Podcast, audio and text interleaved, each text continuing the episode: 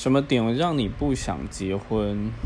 嗯，我跟我的每一任我都会去用以结婚为前提去做交往，但是我不会跟他先讲，我会自己先确定我自己可以了，但是就是都没有走到头啦，所以，Yep，那现在不想结婚，应该是说，就像刚才。另外一个人讲的，那第一个的话是钱的问题。其实钱就是小孩子穷养也是养得起来，但我觉得这好像不是我想要的。那另外就是说，其实你跟一个人结婚之后，那就已经不是爱情了，那就变成另外一种更为稳重的感情。那就是说，有没有办法转变？我觉得这很重要。